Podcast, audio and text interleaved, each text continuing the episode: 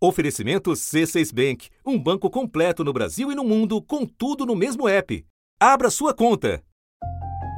25 países da União Europeia tiveram o primeiro dia útil de vacinação em massa contra a Covid. Chile, México e Costa Rica devem ser os primeiros países da América Latina a começar a vacinação contra a Covid-19. De histórico para os argentinos na batalha contra a Covid-19. Começou agora há pouco a campanha de vacinação nacional com a Sputnik V, que é produzida pela Rússia. A Arábia Saudita começou a vacinar a população com o imunizante das empresas Pfizer e BioNTech. Isso depois de receber as primeiras levas de doses nesta quarta-feira. Fala agora do Reino Unido. Começou hoje, olha que maravilha, aplicar a segunda dose da vacina Pfizer-BioNTech. Isso para quem foi vacinado no primeiro dia da campanha, três semanas atrás. Mais de um milhão de americanos já foram imunizados e hoje o governo americano fechou um acordo com a farmacêutica Pfizer para comprar mais 100 milhões de doses da vacina feita em parceria com o laboratório BioNTech. 2021 começa com cerca de 5 milhões de doses de vacinas contra a Covid-19 já aplicadas em mais de 40 países e com novas aprovações de imunizantes por agências reguladoras. No Reino Unido, a grande notícia do dia é a aprovação de mais uma vacina contra o coronavírus. Com isso, os britânicos são os primeiros do mundo a autorizar o uso emergencial da vacina de Oxford. E a aplicação começa já no dia 4 de janeiro para pessoas do grupo de risco. O governo britânico pré-encomendou 100 milhões de doses dessa vacina, desenvolvida pela Universidade de Oxford em parceria com a farmacêutica AstraZeneca. Horas depois do Reino Unido, a Argentina também anunciou a aprovação do uso emergencial da vacina de Oxford. Com isso, o nosso vizinho pode imunizar a população com três armas, porque já liberou a vacina da Pfizer e está aplicando a russa Sputnik desde ontem. No Brasil, que tem acordo de compra e transferência de tecnologia com a AstraZeneca, essa vacina deve ser produzida pela Fiocruz, que vai apresentar à Anvisa a documentação necessária. O nosso registro já está sendo submetido é, com a perspectiva de entrega final de documentos até a data de meados de janeiro, 15 de janeiro. Isso segue e a gente está tentando antecipar. A AstraZeneca diz que está fazendo a submissão contínua para a Anvisa. Isso significa o seguinte, que está mandando todos os dados que tem de acordo com o que vai ficando pronto. Isso pode facilitar a revisão das análises científicas pela Anvisa e agilizar o processo de aprovação. O laboratório diz ainda que dos 100 milhões de vacinas né, que vai mandar para o governo brasileiro no primeiro semestre do ano que vem, 30 milhões devem chegar já nos primeiros três meses do ano. Um dia antes da aprovação da vacina Oxford AstraZeneca pelo Reino Unido, o Ministério da Saúde indicou pela primeira vez uma janela no calendário para começar a fazer o que outros países já estão fazendo há semanas. Na melhor hipótese, nós estaríamos começando a vacinação a partir do dia 20 de janeiro, num prazo médio entre 20 de janeiro e 10 de fevereiro, e no prazo mais longo a partir de 10 de fevereiro. Isso vai depender de uma série de fatores, inclusive logística, e vai depender de os laboratórios estarem em dia com o seu processo de submissão contínua e com o processo de registro na Anvisa. Da redação do G1, eu sou Renata Loprete e o assunto hoje é a matemática da vacinação. Neste primeiro episódio do ano, vamos procurar entender o que é preciso considerar na hora de estabelecer metas para imunizar a população e vencer uma corrida em que o adversário é um vírus em propagação veloz. Para essa missão, meu convidado é o biólogo Fernando Rainá, autor do livro A Chegada do Novo Coronavírus no Brasil e colunista do jornal O Estado de São Paulo. Segunda-feira, 4 de janeiro.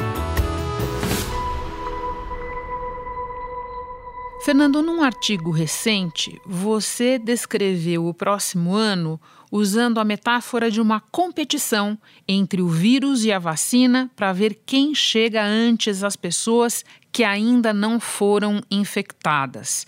Você pode nos explicar em que ponto nós brasileiros estamos começando essa competição? É, a competição é o seguinte: quer dizer, o vírus está infectando um número grande de pessoas por dia no Brasil, tá certo? Então ele vai caminhar desse jeito, infectando cada vez mais pessoas. Né? E a gente vai começar um processo de vacinação que, na medida que a gente for vacinando as pessoas, elas ficam imunes ao vírus, não vão pegar o vírus. Né? Então, esses dois processos vão competir para ver quem chega primeiro nas pessoas. Vai chegar o vírus ou vai chegar a vacina? Fracassou ontem, aqui no Brasil, o primeiro pregão do Ministério da Saúde para comprar agulhas e seringas para vacinação contra a Covid-19. O governo só conseguiu comprar 7 milhões e 900 mil unidades, 2,4% do total que o Ministério pretende adquirir. No Brasil, como a gente está numa curva ascendente de casos, o vírus está cada vez se espalhando mais rapidamente, né? nesses últimos, nesse último mês. E a vacinação ainda não começou. Provavelmente no Brasil a gente tem por volta de 15, 20% da população que já pegou o SARS-CoV-2, teve Covid, ou forte ou fraca, essas pessoas, a grande maioria delas está imune, tá certo? Então a gente tem 80% mais ou menos da população, vamos imaginar, a gente não sabe esse número ao certo, que pode ou ser infectada ou ser vacinada. E durante 21 vai ser isso que vai acontecer. O ministro afirmou que se a Anvisa der autorizações em janeiro, no mesmo mês o governo terá as doses à disposição.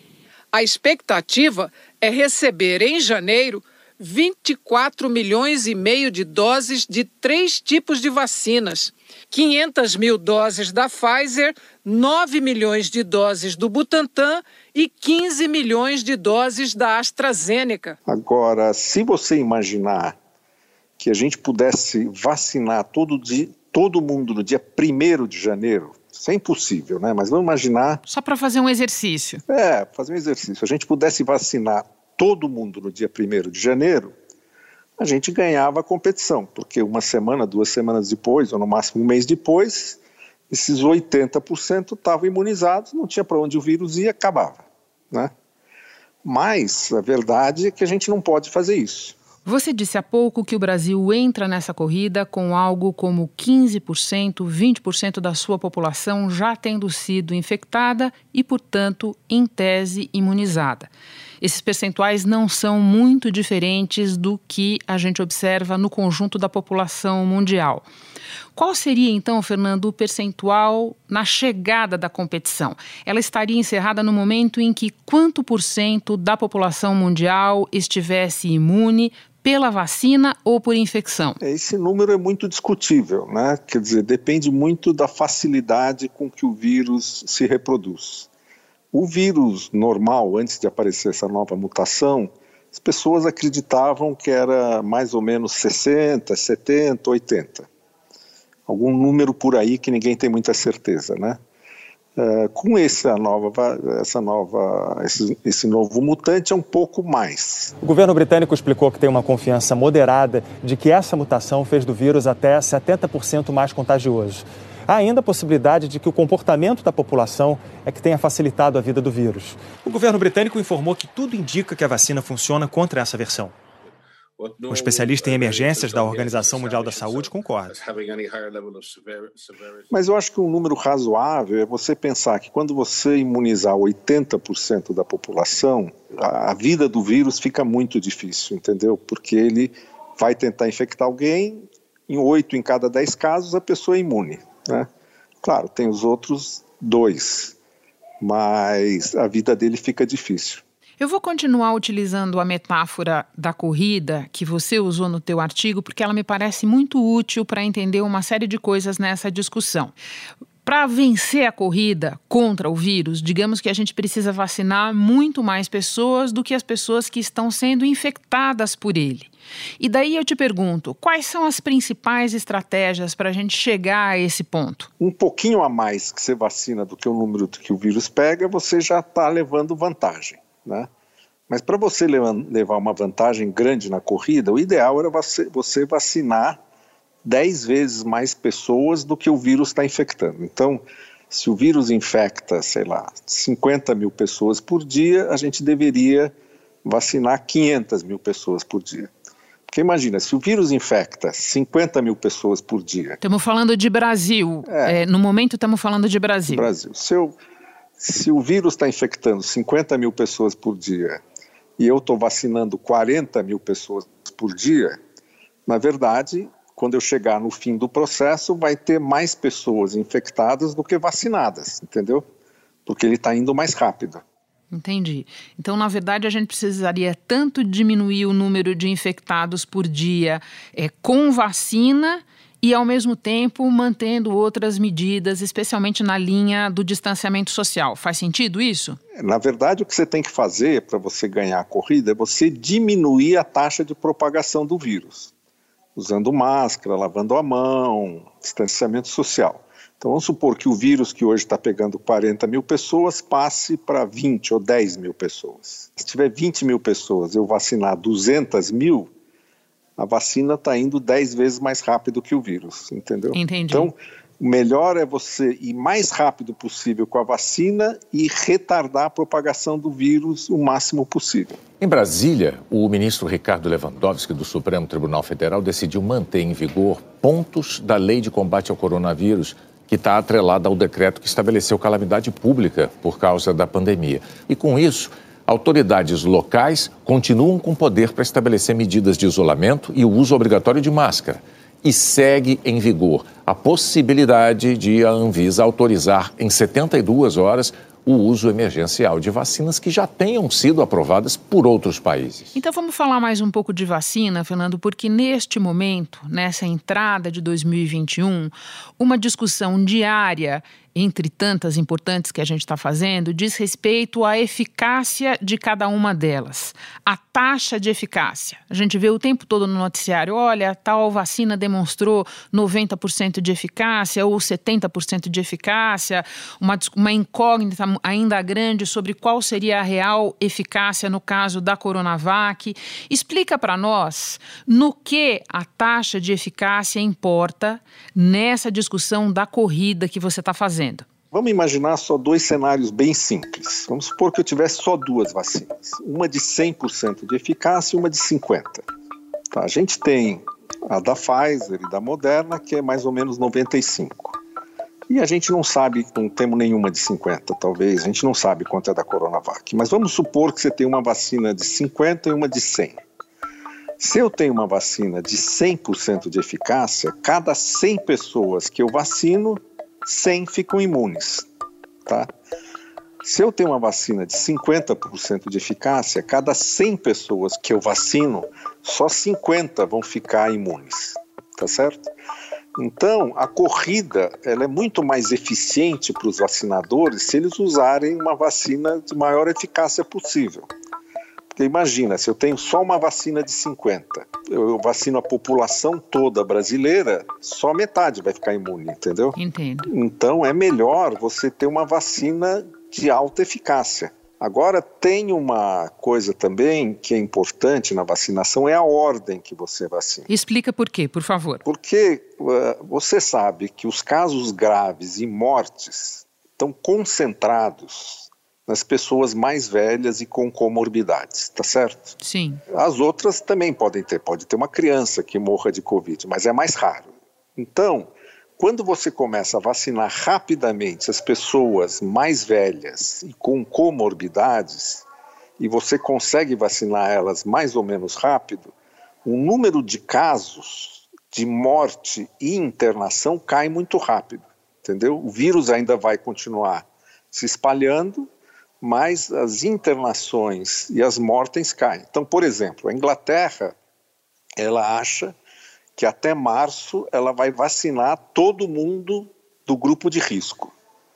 Ou seja, ela acha que ela consegue diminuir 99% mortes e internações em três meses. Entendeu? Isso vacinando, sei lá, 30% só da população. A meta do governo é conseguir vacinar um milhão de pessoas por semana, mas o que já era difícil por questões de logística, toda aquela complicação das temperaturas baixíssimas que são necessárias para o armazenamento, agora está ainda mais complexo por falta de profissionais. É que médicos e enfermeiros estão sobrecarregados a ponto de terem que tratar pacientes em ambulâncias por falta de espaço nos hospitais. Ou seja, quem deveria estar vacinando está cuidando de doentes. Então a ordem também é importante, né? Se você seguir a ordem, você, o vírus ainda pode até ganhar a corrida, mas você acaba com as mortes e a internação, que no fundo é o problema maior. Né? Fernando, essa conversa nossa, ela é muito esclarecedora e ao mesmo tempo ela pode ter um caráter um pouco angustiante para os brasileiros que nos ouvem, porque nós estamos aqui fazendo cálculos de quantas pessoas precisariam ser vacinadas, em quanto tempo, quantas por dia, e vivemos num país que não tem vacina nenhuma ainda à disposição é, da sua população. É, eu faço essa ressalva para começar te perguntando de um outro país muito diferente do nosso e que talvez sirva como exemplo para a gente entender algumas coisas. Né? É, o exemplo muito diferente do nosso que eu gostaria de dar e pedir o teu parecer é Israel. Tem uma população incomparavelmente menor do que a nossa, mas por enquanto tem a maior taxa proporcional de vacinação levando em conta, repito, o tamanho da sua população, do mundo. Você pode nos falar um pouco sobre como a corrida da vacinação está acontecendo lá? É um país muito menor, com menos gente, mas também tem menos postos de saúde, tem menos médicos, entendeu? O tamanho não é tanto documento assim. E eles já vacinaram quase 5% da população. O primeiro-ministro de Israel, Benjamin Netanyahu, se tornou o primeiro chefe de Estado do mundo a tomar uma vacina contra a Covid. Netanyahu recebeu uma dose da vacina da Pfizer e da BioNTech e disse que pediu para ser o primeiro a ser vacinado no país para dar o exemplo e encorajar as pessoas. Eles estão vacinando muito rapidamente, montaram um esquema de guerra que para Israel é até relativamente simples de fazer, porque eles estão acostumados com esse tipo de coisa, mas então é vacinar todo mundo muito rapidamente. Para isso, você precisa ter um número grande de vacinas disponíveis. A gente ainda não tem. E uma variedade também, né, Fernando? E uma variedade, né? Em Israel, eles estão usando uma vacina só, que é a da Pfizer, por enquanto. Mas eles têm compras, eles têm compras de Moderna e de Oxford quando estiver disponível, não? Tem, tem. Eles têm já comprada a vacina suficiente para fazer tudo. Eles não precisam esperar mais nada. Está tudo andando. Agora é só executar. Você pega no caso do Brasil, se a gente quiser vacinar a população toda ao longo de 2021, a gente vai acabar, vamos supor, no dia 31 de dezembro de 21, exatamente daqui a um ano. Então vamos fazer essa conta. Se você fizer essa, essa conta, você vai ver que a gente tem que vacinar por dia, durante os 365 dias de 2021, 500 mil pessoas por dia. E esse número, obviamente, vai crescendo à medida que os dias do ano, as semanas do ano novo vão passando e a gente não está vacinando ainda, certo? Exatamente. Se, quanto mais tempo levar para começar, você tem que vacinar mais por dia para conseguir cumprir um prazo de vacinar a população toda em um ano. Simplesmente começar a vacinação não é o mais importante. A gente tem que ficar muito atento ao número de vacinados por dia e a taxa de eficácia da vacina que está sendo usada. Então, esses são os dois números que a imprensa, a população tem que ficar em cima. Quantos nós estamos vacinando por dia? Porque se ficar falando, olha, sucesso total, vacinamos 10 mil pessoas ontem, é nada, entendeu? Você tem que vacinar 500 mil por dia. Quem no mundo está vacinando nessa escala, Fernando? Olha, nessa escala, a Inglaterra em quatro, cinco ou uma semana vacinou 380 mil e está só começando. Segundo um estudo conduzido por especialistas da Universidade de Londres, o Reino Unido precisaria vacinar ao menos 2 milhões de pessoas por semana para evitar uma terceira onda de Covid-19. Estados Unidos já vacinou mais de um milhão de pessoas. Lá existem duas vacinas aprovadas, a da Pfizer BioNTech e da empresa Moderna. Esses outros países fizeram essa conta. Né? Esse, no fundo, é o plano de vacinação. Quando você faz um plano de vacinação, é quantas vacinas eu tenho, em que velocidade eu vou vacinar todo mundo e como eu vou fazer isso. Quer dizer, eu vou usar os postos de saúde, Como é que eu vou garantir que a pessoa que toma a primeira dose volta para tomar a segunda dose? O plano do governo prevê uma vacinação em fases. Na fase 1, serão vacinadas 14 milhões e 800 mil pessoas. Nesse grupo estão trabalhadores da saúde, médicos, enfermeiros, fisioterapeutas, farmacêuticos, dentistas e pessoal de apoio desse setor, pessoas com mais de 75 anos ou as com mais de 60 que estejam em asilos ou instituições psiquiátricas, indígenas em terras demarcadas e comunidades tradicionais ribeirinhas. Segundo o plano, a fase 2 ocorrerá no segundo e terceiro meses após o início da vacinação. Serão vacinadas mais de 22 milhões e 100 mil pessoas, que têm de 60 a 74 anos e não vivem em asilos e instituições psiquiátricas.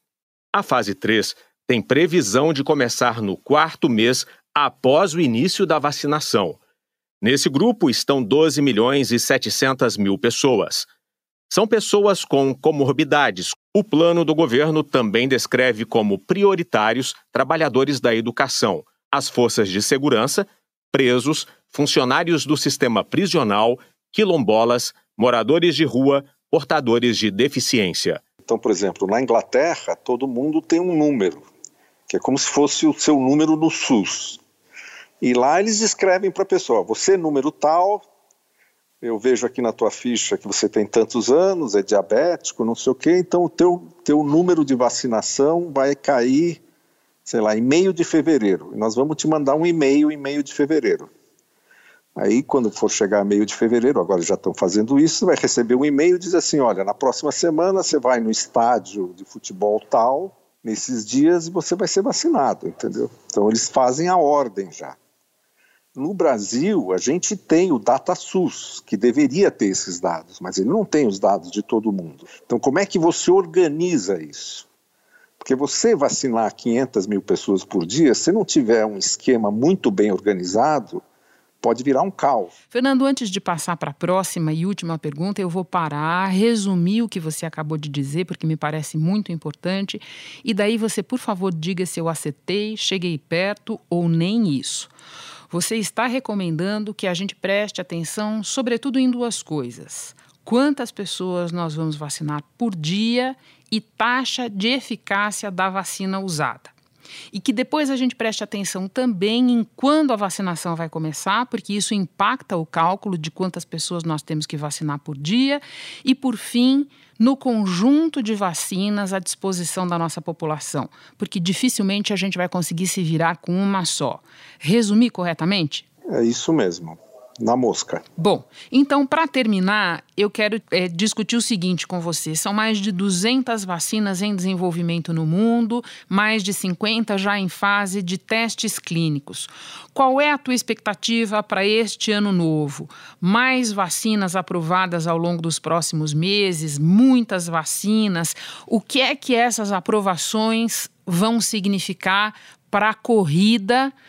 Vacinação contra vírus que a gente falava lá no começo da nossa conversa? É, você tem três aspectos. Primeiro, as vacinas têm que fazer a terminar a fase 3.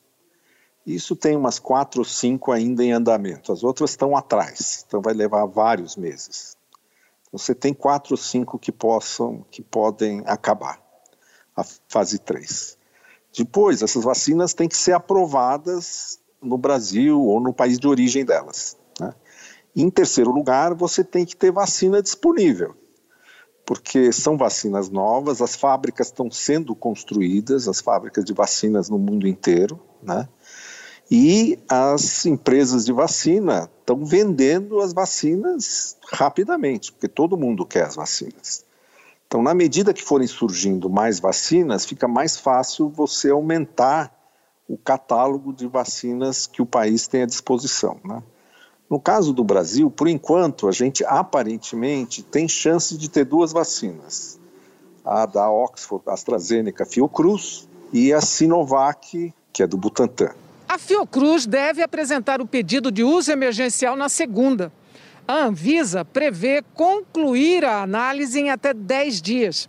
Essa vacina de Oxford, desenvolvida pela AstraZeneca em parceria com a Fiocruz, é a principal aposta do governo.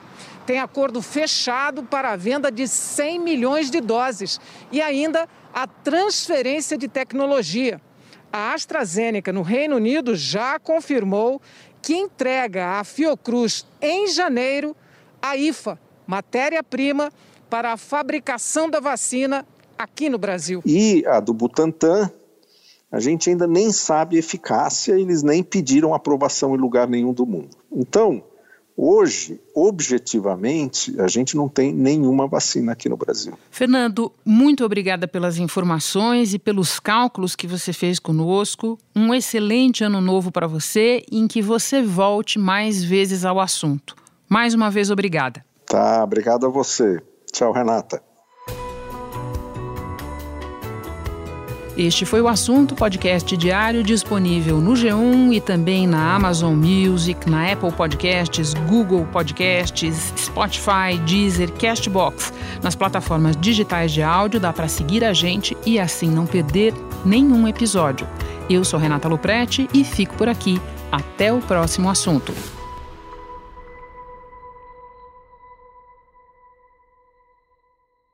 Você no topo da experiência financeira que um banco pode oferecer.